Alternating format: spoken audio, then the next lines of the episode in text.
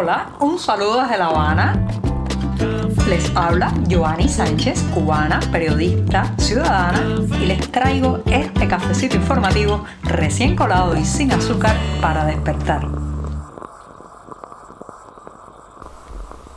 Martes, martes, martes. Sí, estamos recién comenzando todavía la semana que es muy joven y hoy voy a empezar hablando justamente de la jornada que estamos viviendo. Un día muy especial para los periodistas y también para la información libre en las sociedades. Pero antes de decirles los titulares de este 3 de mayo de 2022 voy a pasar a servirme ese cafecito que comparto con ustedes desde hace casi cuatro años. Así que lo voy a poner en la taza y mientras se refresca, les comento los titulares y los temas principales de hoy. Les adelantaba a hablar de la libertad de prensa. Sí, señoras y señores, hoy es un día de luto en esta isla porque se conmemora a nivel internacional el Día de la Libertad de Prensa. En un segundo momento, una mujer ha desaparecido hace más de 45 días en Ranchuelo, Villa Clara. Y los medios oficiales que dicen nada hasta ahora.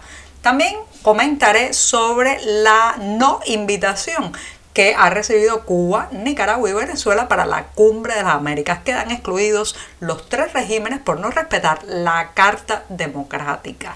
Y por último, para terminar, recomendarles una conferencia que podrán disfrutar desde cualquier parte del planeta porque se transmitirá a través de Internet con el título de Los orígenes de la revista Orígenes para el próximo 6 de mayo. Dicho esto, presentados los titulares, servidito el café, este programa de martes ya está a punto de comenzar.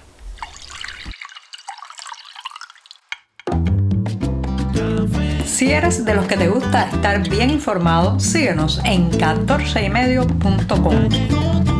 También estamos en Facebook, Twitter, Instagram y en tu WhatsApp con este cafecito informativo.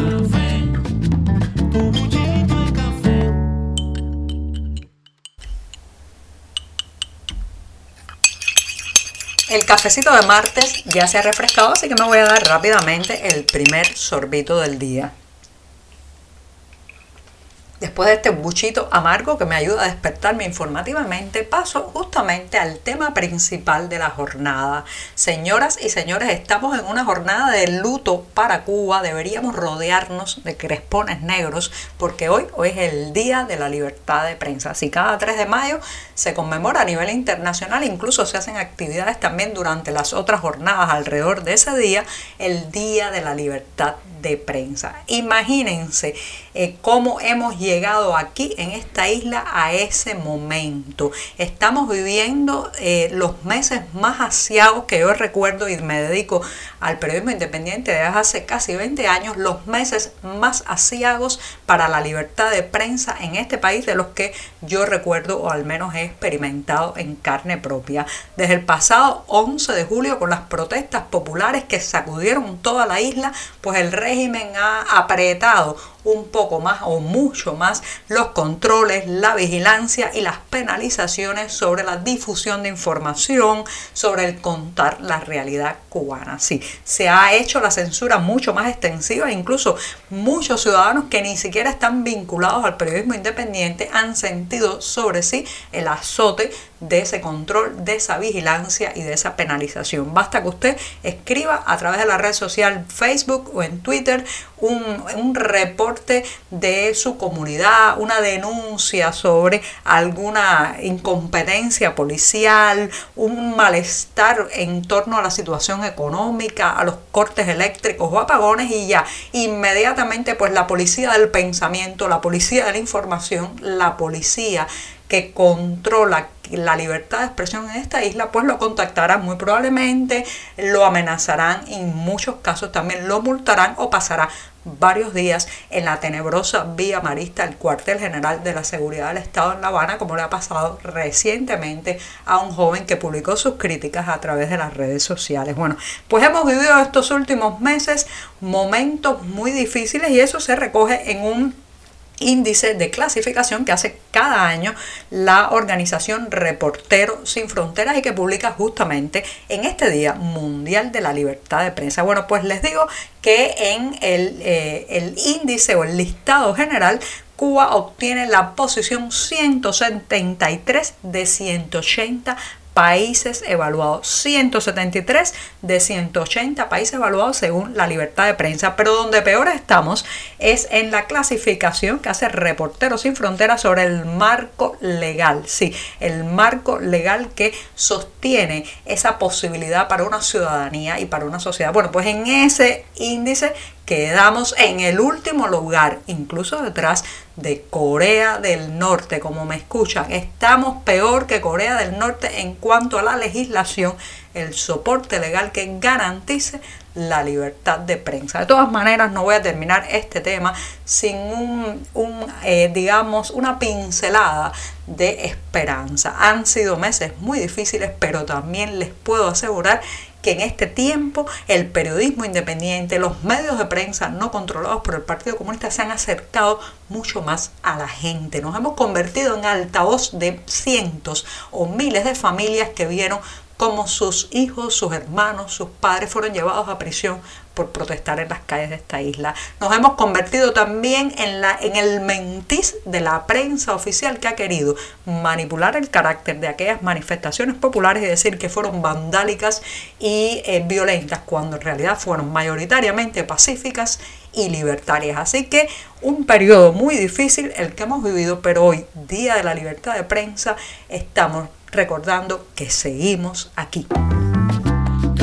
Estamos contigo de lunes a viernes a media mañana cuando el café se disfruta mejor. Comparte conmigo, con tus amigos e infórmate con este cafecito informativo. Hace más de 45 días que Jenicet Rojas Pérez, una cubana de 33 años, desapareció en la comunidad de Ranchuelo, en la provincia de Villa Clara. Sí, regresaba a las 11 de la mañana por una zona muy transitada desde su trabajo hacia su vivienda y allí fue la última vez que la han visto. Desde entonces su familia no sabe dónde está Jenicet Rojas Pérez, madre de una hija de 10 años, también a cargo ella de eh, su madre que es una persona que tiene graves problemas de salud. Los familiares, los vecinos y los amigos han hecho de todo, han hecho una búsqueda eh, por su cuenta de manera independiente, han contado en las redes sociales también lo que ha ocurrido, han difundido el rostro eh, a través de las imágenes y de fotos de Jenicet Rojas Pérez, pero todavía lamentablemente no hay noticias sobre ella. Y uno se pregunta por qué este caso de desaparición de una mujer de 33 años no aparece en los medios nacionales. ¿Por qué las ciudades de este país, especialmente las zonas alrededor de Ranchuelos, Villa Clara, no están empapeladas con fotografías de sus rostros? ¿Por qué no se ha lanzado una alerta a través de la telefonía móvil para que todo aquel que tenga alguna información sobre esta mujer pueda hacerla llegar a la policía y también a la familia? Esto es muy lamentable porque no basta, señoras y señores, una investigación, no basta con llevar perros rastreadores hasta un lugar o abrir un expediente. Esto tiene que ser algo también que sensibilice a la comunidad nacional y que cada cual se involucre también en ayudar a esta familia perdido, a un ser querido y no tiene respuestas ante la interrogante de qué le ha pasado o de dónde estará. ¿Por qué no llega esto a los medios nacionales? Por lo mismo que no llegan los asesinatos, los asaltos, las estadísticas de la violencia, la violencia machista. No llega porque este espejismo de utopía, este falso paraíso pacífico que nos quieren hacer creer que habitamos los medios nacionales, bueno, pues todo eso lleva una política editorial de censura de todo lo que eh, manche o sea una mácula para ese castillo de naipes supuestamente que en Cuba no pasan esas cosas. Sí pasan y ahora mismo hay una familia que lleva 45 días en el ranchuelo preguntándose dónde está Jenicet Rojas Pérez, la prensa nacional, esa que se financia con el bolsillo de todos los cubanos, debería hacerse eco también de este drama. Lo que hasta hace poco era solo un rumor ya, ya está confirmado. Las autoridades cubanas no están invitadas a la Cumbre de las Américas que tendrá lugar en junio próximo en la ciudad de Los Ángeles, Estados Unidos. Cuba, Nicaragua y Venezuela son los países excluidos de esta reunión que, eh, bueno, pues tiene un carácter más bien de encuentro fraternal, diplomático y también para hacer un balance de cómo va la situación política en la región.